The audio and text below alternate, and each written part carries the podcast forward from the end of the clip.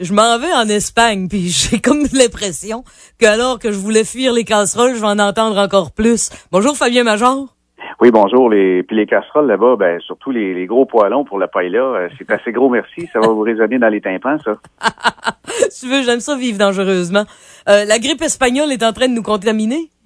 Oui, ben hier on a vu euh, les résultats sur les marchés euh, boursiers. Ça avait bien commencé, mais ça a terminé dans le rouge, euh, dans le rouge solide, parce que on craint justement que la grippe espagnole économique puisse entraîner encore une fois toutes les places boursières. Il faut comprendre que comparativement à la Grèce, l'Espagne c'est la quatrième économie de la zone euro, mais son taux de chômage maintenant il est désastreux, 24,4. C'est pour la hum. population en générale. Il y a un citoyen sur quatre qui est en, qui est, en chômage. C'est ça. Mais chez les moins de 25 ans, c'est un vrai désastre. C'est des statistiques comme des pays africains. On parle de 50% de chômage chez les moins de 25 ans. Et euh, comment ça se fait qu'un pays européen, euh, tu sais, l'Europe, on voit ça comme prospère, peut en arriver là?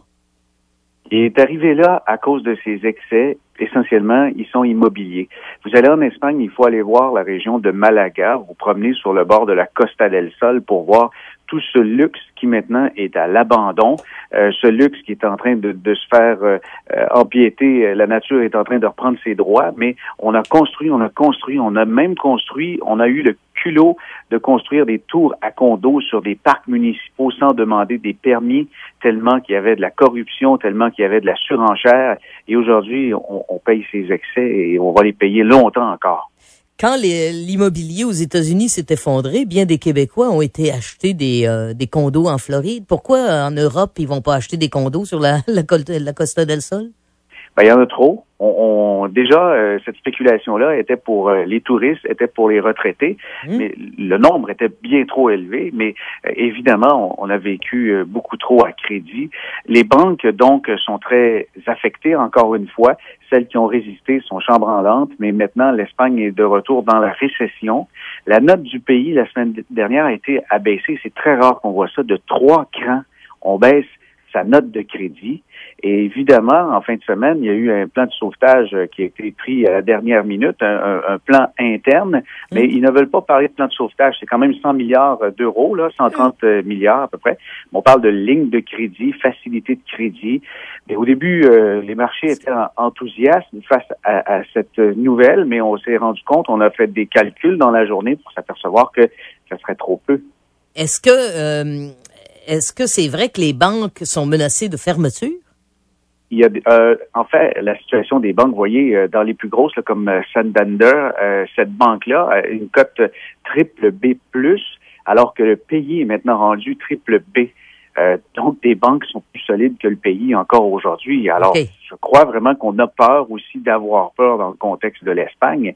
Mais ils ont de la marchandise, ils ont une économie, ils ont des gens fiers, euh, de, bons travailleurs. Euh, je crois vraiment que on, a peur d'avoir peur en ce moment, mais il, va se passer quelque chose d'ici la fin d'année. En tout cas, il faut. Est-ce que là, vous vouliez me parler de, des fondations, les fonds de placement, les régimes enregistrés d'épargne-études? Oui, euh, j'ai fait un, papier et puis j'en ai parlé aussi dans une chronique qui a suscité pas mal l'attention. Euh, les régimes épargne-études, c'est vraiment excellent parce que le niveau des subventions est très élevé et c'est quand même 30% pour chaque sou que vous mettez là-dedans pour les études d'un enfant. Mais il y a de grandes différences. Il y a des régimes qui sont faits sous forme de fondation, des, régimes collectifs, ou encore vous pouvez décider vous-même des options de placement pour les études de vos enfants. Mm-hmm mais c'est très, très populaire. La Fondation universitaire euh, existe depuis de nombreuses années. Elle existe en fait avant les régimes et euh, c'est toujours sous forme de bourse qu'elle octroie les versements du régime épargne Mais il y, avait des conditions. En tout cas, mes parents avaient euh, souscrit à ça pour leurs enfants. il me semble qu'ils avaient été très limités dans l'utilisation. C'est ça. Ça, ça demeure, mais ils ont parti maintenant euh, des, des, des, fonds individuels pour les régimes épargne-études parce qu'évidemment, ils perdaient des clients avec ça. Les régimes individuels, il n'y a qu'une seule option. On leur confie l'argent, puis on attend le résultat, alors que très souvent, avec des banques, des caisses ou des, des fonds communs de placement, ben, on, on, peut jouer avec les options et puis euh, exposer le portefeuille à toutes sortes de situations. Donc, avec les fondations, j'ai pas de contrôle sur ce qu'ils vont placer, où est-ce qu'ils vont placer, combien ça va rapporter.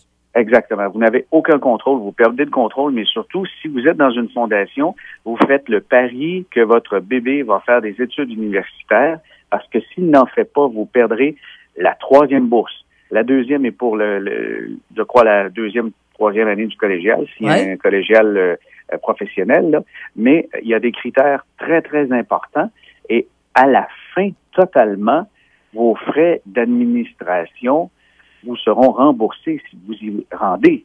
OK, donc, les frais d'administration sont remboursés si Junior s'en va faire des études universitaires. Mais s'il décide d'arrêter un cégep professionnel ou, ou au professionnel secondaire, game over, ça, ça c'est de l'argent que je perds.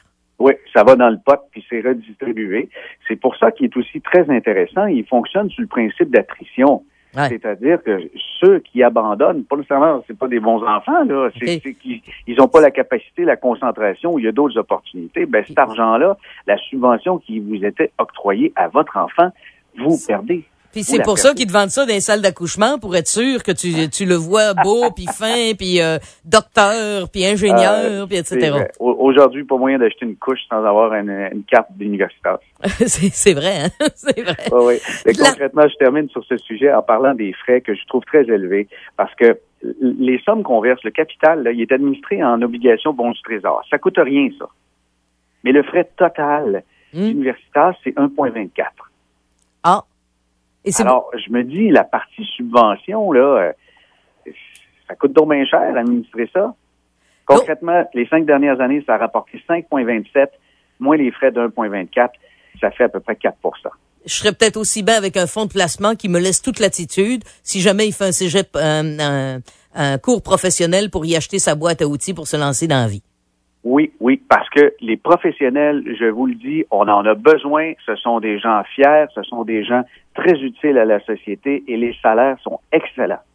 La C38, ça c'est l'espèce de brique de 450 pages que les députés fédéraux vont adopter en 159 votes au cours de la journée de demain. C'est mhm. complètement fou à attacher cette histoire-là. Il y aurait des trucs là-dedans sur les normes bancaires? Ouais, c'est toute une fricassée, mais ils ont mis un paragraphe, une petite ligne de rien qui dit qu'Harper veut rendre exclusive et nationale les normes bancaires. Ça veut dire quoi, ça, dans un jargon que je comprends? Dans un jargon, c'est que tout ce qui a trait au Code civil et la loi sur la protection consommateur qui touche les banques et les cartes de crédit, on va perdre ça et eux vont décider si finalement les frais extraordinaires que Visa nous chargeait pour convertir le taux de change, euh, si euh, on va s'y opposer ou pas, ou encore euh, si on, a été abusé dans le cas, par exemple, des cancellations, des annulations d'hypothèques, si on a été pénalisé trop fortement. Il y a eu des recours qui ont été initiés au Québec, puis on a gagné au nom des consommateurs il y a vraiment de la surveillance qui se fait ici parce que je ne crois pas que le fédéral peut couvrir tous les champs avec autant euh, de conviction que le Québec est capable dans certains dans certains cas. J'aime mieux avoir deux paliers qui surveillent les banques quant à moi qu'un seul. Ah ben ils sont sont pas sont euh, déjà à deux, ils se suffisent, ils se suffisent pas. Donc dans le fond, Harper vient dire au Québec toutes tes lois de protection du consommateur concernant les banques, euh, je rapatrie ça de mon bord. Et ça sent la revanche ils, ont perdu lorsqu'ils ont tenté de faire une commission euh, nationale de valeurs mobilières. Ils n'ont pas réussi à la passer. Ça sent la revanche. Oh, ça veut dire que c'est mon député fédéral qui va s'occuper. Quand je vais lui dire mes frais de service sont trop élevés, qu'est-ce que tu attends pour, euh, pour imposer des limites? C'est à mon député fédéral que je vais devoir parler? Mm-hmm. Ah, puis le gouvernement, actuellement, il est formé sans le Québec à toute fin pratique. Ouais, c'est drôle, hein? Euh, on est rendu vraiment avec une approche fédérale très centralisatrice, comme on l'observe. On, on, revient, euh, on revient en arrière, bien des années en arrière. Merci beaucoup, Fabien, de nous alerter à ça. Merci. Bonne journée. Au revoir.